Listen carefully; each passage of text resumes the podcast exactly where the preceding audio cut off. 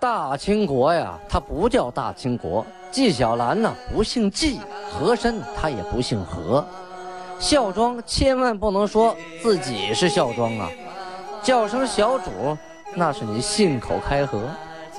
白手绢的是妓女，肯定不是格格。今天呀，就听俊贝勒讲一段清朝历史正说的《清通鉴》。听众朋友们，大家好。上次讲到清太宗天聪五年，农历的辛未年，公元一六三一年，金国呀要颁布民事诉讼法条，规定规定什么呢？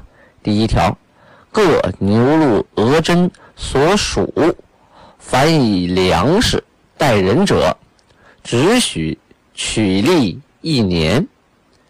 虽年久，亦不得利上加利。哎，什么意思？说呀，有人借粮啊，借粮呢，这个带粮的人啊，把粮食借出的人，你可以收利息，但是只能收一年的利息啊。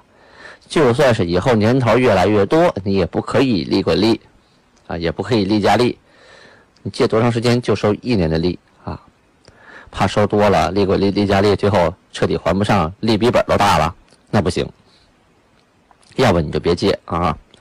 第二条，如犬咬牲畜致死者，以肉归畜犬之家，令其赔偿。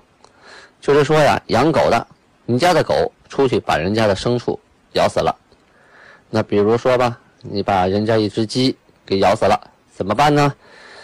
这只死鸡归你啊！你咬死了吗？你就把它买了吧。然后呢，这个鸡的价值啊，值多少钱你要赔了，就等于你把这鸡给买了。那鸡还好办，你要咬咬死一头牛，那你就赔牛的钱啊。当然牛不是那么容易咬死的啊。若两人斗殴，理屈者依例责罚，毁衣服者令偿之。嘿。看第三条这样说：说两个人打架呀，啊，谁道理亏啊，谁理亏谁赔钱啊。要是把人衣服弄坏了，要要赔衣服，不能完事儿就完事儿了。这这国家的法律都细化到赔衣服了，为什么呢？因为呀，这个国家初建，什么法律都没有，致使啊，在道上打架撕破了衣服，你赔我，我凭啥赔呀？你不打我，我能把你衣服弄坏吗？哎，这俩人掰不清，没有条例。可依啊，没有法律可据，怎么办啊？就只能把法律啊详加细化，写到这一条啊。好，下一条第四条，死畜之肉啊，私分与人所嫁者，一律作罪，以肉给告发之人，仍追嫁入关。说呀，那个死先死的这个牲畜啊，是不能卖肉的啊！你知道是病死的还是怎么死的呀？是吧？啊，你你分给人家，你要白送人家吃，这还说得过去。你还找人家要钱啊？把死死猪肉啊什么卖给人家要钱，这个要判刑的啊！同时呢，你的肉奖赏给告发的人，同时你卖了多少钱的肉，这钱啊都查没入关。第五条，如人堕水救出者。啊，与价值之半，这什么意思呢？就是啊，有人啊把掉到水里的东西给救上来了，不管救的什么啊，是一头牛还是一箱子金子啊，规定是掉水里的东西价值多少钱，凭一半出来啊，一箱子金子你要分人家半箱金子，必定跳水里是玩命啊，玩命给你给你救东西啊啊。你自己怎么不跳啊？要水浅，你就不用人家跳了，对吧？所以啊，到水里帮你救出的人啊，能得到价值的一半，这是法律规定的。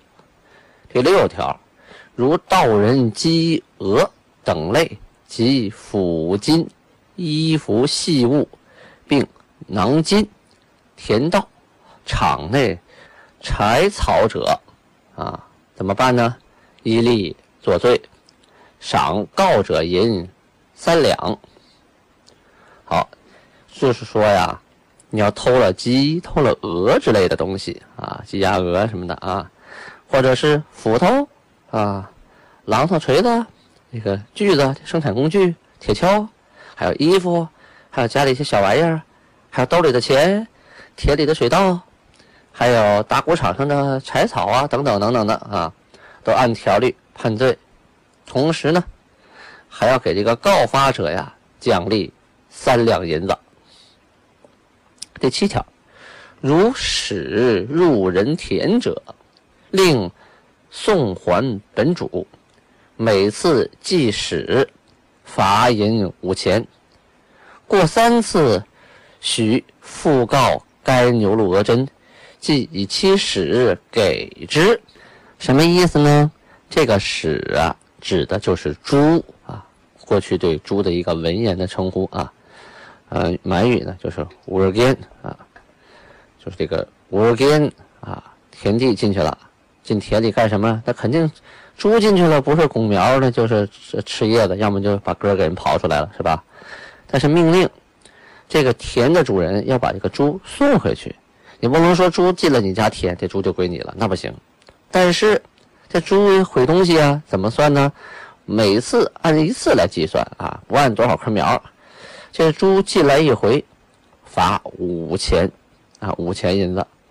但是如果这猪进来超过三次，你就可以告牛鹿额真了。到牛鹿额真呢，就这个牛鹿的老大啊，去告他说他家的猪进我家超过三回了，这个牛鹿额真就可以把这个猪判给你了，啊，他家的猪就归你了。第八条，如羊入人田者，即每只罚银二钱。骆驼、牛马、骡、驴入人田者，每匹头罚银一两，仍偿其和。这什么呢？他说羊要是进你家田里了，那就罚二钱银子啊，因为羊吃的少点哈。这个骆驼、牛马还有驴、骡的什么进人田了，按每头每匹呀罚银一两，这都大家伙呀，一啃那啃一大片子啊，同时还得赔偿。人家的禾苗啃了多少，还得照价赔。呃，第九条，如溢出边外，与收者银二两，边内一两，城内五钱。这里要解释一下啊，这个溢出边外，溢是安逸的逸，但是呢，这个逸呀，它有一个逃出的意思啊，就是说呢，这个人呢，最后逃到了边外边。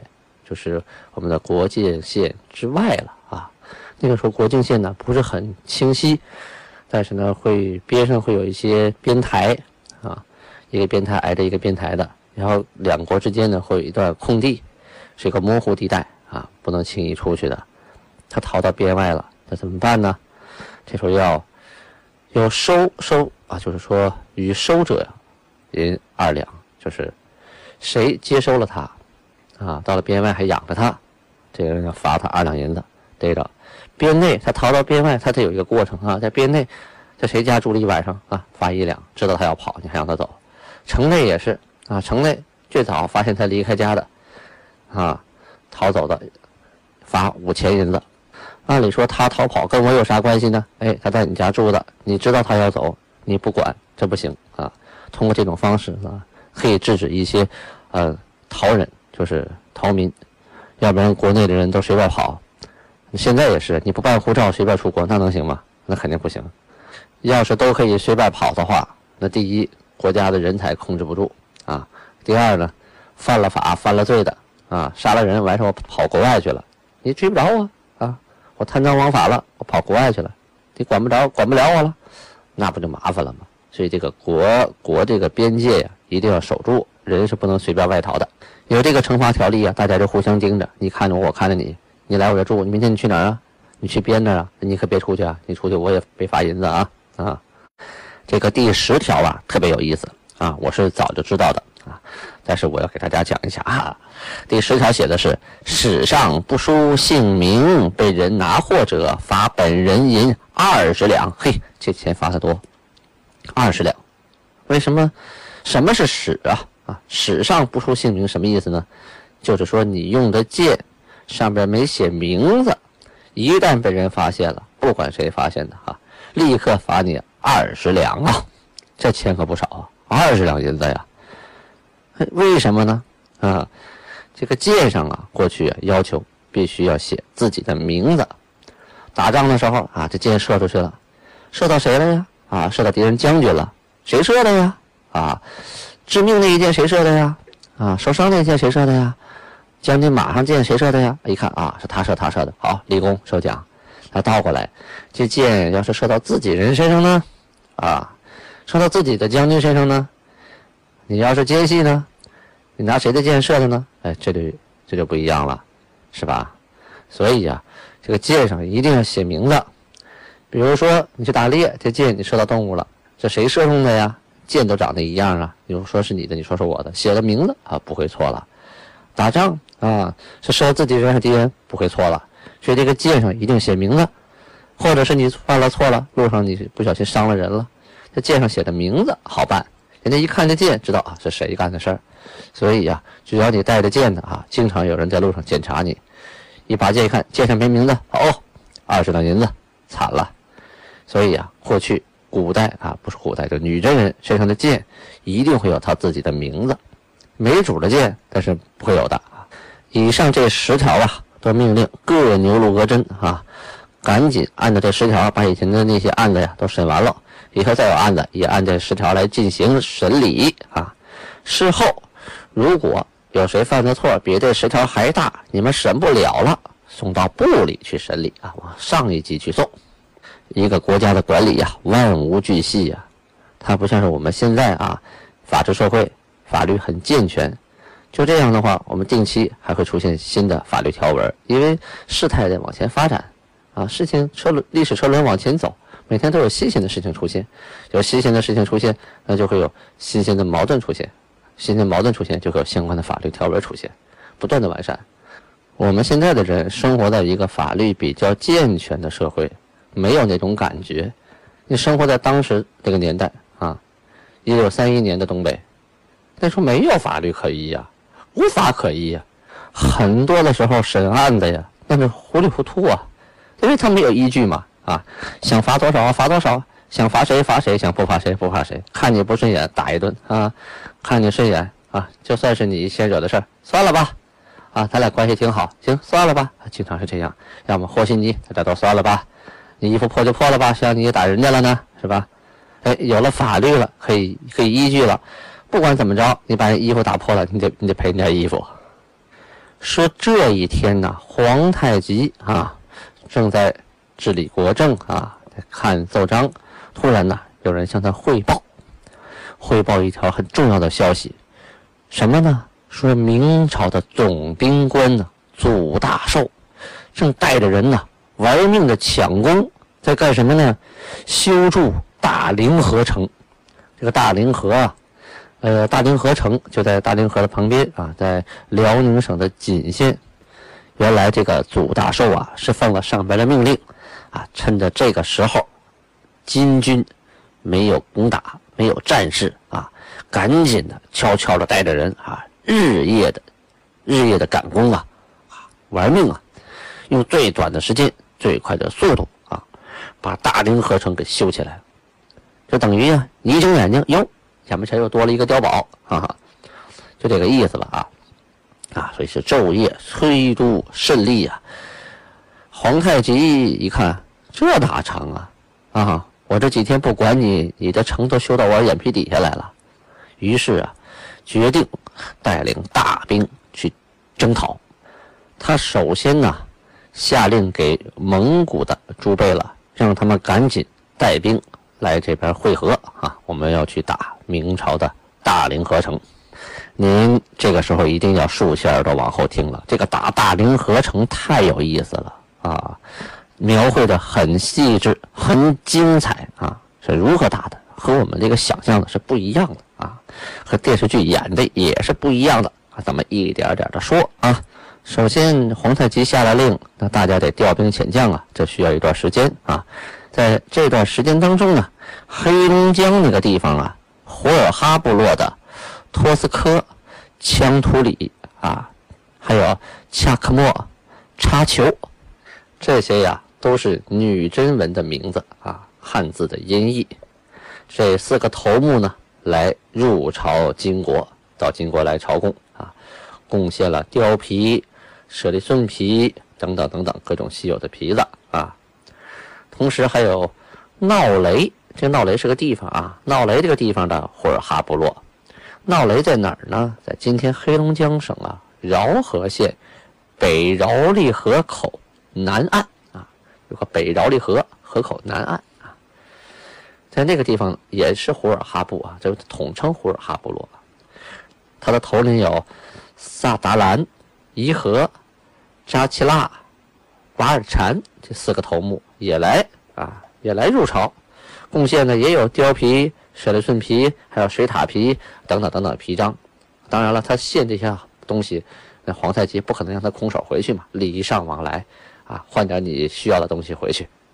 刚才提到的啊，呃，黑龙江那个地方的呼尔哈布啊，其中有一个叫羌图里的啊，这个头目，这个羌图里啊，在有一些史书上啊，会翻译成强兔利，还有强图里啊，都是音译。他这写成什么都可能，啊，他是莫尔哲勒氏，啊，莫尔哲勒，明末清初啊，松花江下游与黑龙江北毕占河，这个毕占河就是今天的俄罗斯境内的比占河，啊，这个流域的女真人部落的首领，羌图里呀，与清朝统治者的关系一直可以追溯到。清太祖努尔哈赤时代啊，后期啊，这些人这个部落长期的啊，服属于清廷，常年的纳贡貂皮。羌图里本人呢，也成为当时在东北边疆少数民族领袖中声名远播的一位，在杨斌所著的《柳边纪略》里边。还有高士奇所写的《护从东巡日录》，还有张继彦所写的《域外集》，吴兆谦写的《秋家集》等等，还有康熙年间颁布的东北呃史地文集当中啊，通通啊都有关于他居住的这个地方，还有他行迹的记述啊，就是他的呃人生啊，干过什么事啊的描述啊都有，其中啊。护从东巡日录啊等等书，记录他居住的地方为羌突里嘎山啊，这个嘎山呢就是满语乡村的意思啊，村寨的意思。嘎山啊，呃，应在哪儿呢？应该就是松花江和黑龙江汇流处的啊，莽安木，就是莫红库，莫红库屯儿，叫莽安木屯，莫红库现在也叫莫红库啊。就是今天黑龙江省的同江县的那个境内，大约在顺治的末年啊，这个部落在清政府的组织下南迁了，南迁到哪儿呢？南迁到宁古塔，也没多远啊，啊，都是三江平原这一块宁古塔大家都熟悉啊，清朝常说发配宁古塔，宁古塔啊，宁古塔啊，就是宁古是满语六的意思哈。这个宁古塔那地方可没有塔啊，更不像有人说的那地方有六个塔啊，那是胡说啊。这个宁古塔是满语，宁古是六啊，它呢就是个数啊，六个，就说原来呀那有六个人在那住，也有传说呢，说是呃爱新觉罗家的，就是努尔哈赤的六个祖先，六位先祖啊在那住过，呃曾经啊在新宾那个地方啊，呃努尔哈赤的六个爷爷也被称为。宁古塔贝勒，真的就是六个大贝勒的意思啊。宁古塔现在呢是宁安县啊，它属于黑龙江省这个牡丹江市啊。那地方我去过啊，挺好，风景不错。再往西边走一点呢，就是镜泊湖啊，特别美。那是一个相当漂亮的火山湖啊，而且在湖边上还发现了很多远古人生存的遗迹啊。在镜泊湖景区呢。还有很多活的火山口、地下森林，就是在火山口里边长的森林啊！我去里边拍过戏，真的很美。那个地方大家值得一去哦。啊，好，说到这儿，说呀，这些人迁到宁古塔之后啊，在康熙十三年（一六七四年）啊，羌图里的孩子叫扎努卡，啊，率着所属的摩尔哲勒、乌扎拉、巴亚拉、富察、托克罗、荷叶，啊，这都是姓氏啊，这些姓氏被编为了新满洲左领。啊，新满洲左领什么意思？就是过去啊，八旗分为佛满洲和一彻满洲，就是旧满洲和新满洲。这个旧满洲啊，就是从容入关啊，入关之前已经在齐了的，而入关之后重新又啊吸纳进来的这些新的八旗兵丁，称为一彻满洲，就是翻译过来新满洲。左领呢，就是一个尼禄的长官，叫左领，就是尼禄额真啊。就是牛鹿额真，对，编为新满洲左领呢，就是编了一个新的满洲牛鹿啊。所以啊，在八旗满洲氏族通谱卷五十二上，载有羌图里父子传。大家感兴趣可以看八旗满洲氏族通谱。在这里呢，还反映了一个信息，也就是说宁古塔那个地方啊，早先有很多迁徙来的人，其中很大的一支就是羌图里。这一支啊，好，今天时间关系呢，播讲到这里，明天我们就要正式讲大凌河之战啊，感谢收听，安布拉巴尼哈。